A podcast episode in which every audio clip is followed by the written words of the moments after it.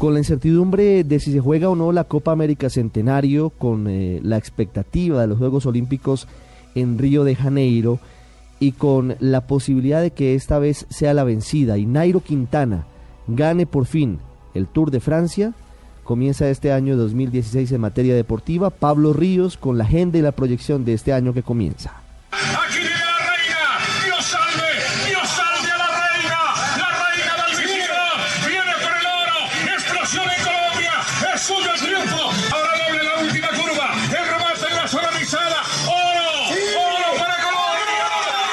Hace casi cuatro años Colombia vibró de emoción con el oro conseguido por Mariana Pajón en la prueba élite de BMX en los Juegos Olímpicos de Londres. En 2016 la antioqueña tratará de asegurar su cupo en el certamen y así ratificar el título conseguido. En caso de lograrlo, la bicicrosista se convertiría en la primera deportista nacional en obtener dos preseas doradas en la competencia más importante del mundo.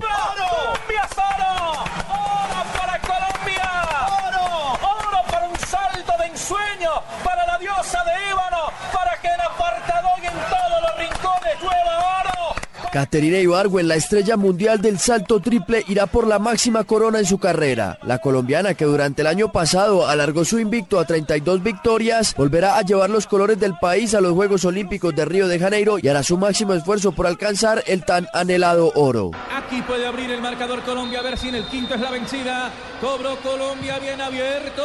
Saltaron dos, le quedó libre para que venga Murillo adentro.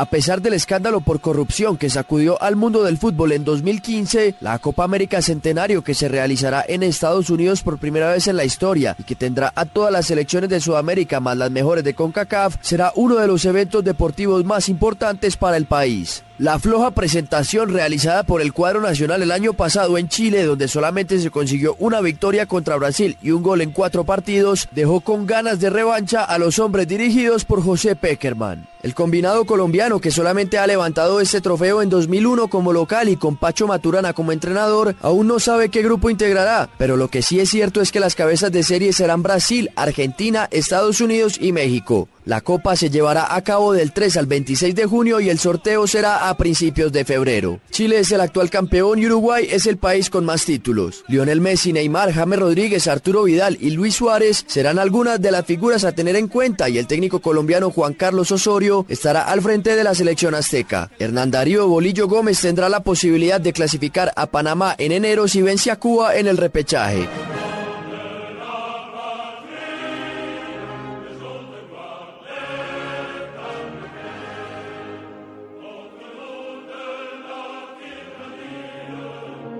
Los últimos meses de 2015 no fueron nada buenos para Francia. Primero estalló el escándalo que involucró a dos referentes de la selección de fútbol de ese país, el chantaje de Karim Benzema a Matthew Balbuena por un video erótico que en ese momento tiene en duda la participación de ambos jugadores en la Eurocopa que se desarrollará este año en tierras galas. Y después, como si fuera poco, París sufrió varios atentados terroristas que dejaron más de 120 muertos y que pusieron a tambalear la realización del torneo, que sin embargo fue confirmada por los organizadores en los días posteriores a la tragedia. El certamen de las elecciones más importantes del viejo continente, que será del 10 de junio al 10 de julio, tendrá a Francia como sede por tercera vez en la historia y será la primera ocasión en la que participen 24 países. Allí vamos a poder observar estrellas del balompié mundial como Paul Pogba, Thomas Müller, Gareth Bale, Zlatan Ibrahimovic, Cristiano Ronaldo y Andrés Iniesta, volante de la vigente bicampeona España. Pablo Ríos González, Blue Radio.